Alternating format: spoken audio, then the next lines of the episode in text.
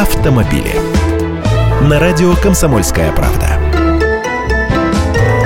Здравствуйте. Китайцы опять наступают. За первые 4 месяца этого года в России было продано более 10 тысяч новых автомобилей китайских марок. Такие данные приводит Автостат.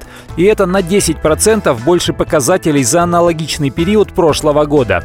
А еще сейчас китайские машины занимают 2,5% от всего объема российского рынка.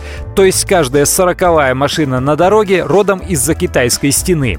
Самое смешное, что у нас в стране официально представлен добрый десяток автомобильных брендов из Поднебесной. Своих раз-два и обчелся, а этих уйма. Наиболее популярной из их марок является Лифан. Почти половина проданных китайцев с этой эмблемой. И у них наблюдается прирост продаж. На втором месте Джили, на третьем Черри. Далее следуют Brilliance, DFM, он же Дунфен, Чинган, Хайма, а еще есть Фав, Хавейл и несколько марок, продающих легкие грузовички.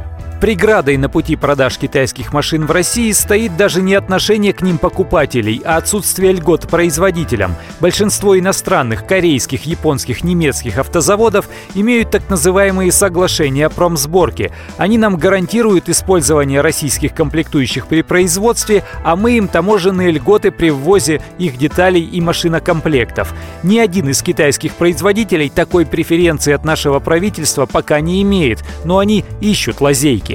Я Андрей Гречаник, автоэксперт «Комсомольской правды». Отвечаю на ваши вопросы в программе «Главное вовремя» каждое утро в 8.15 по московскому времени.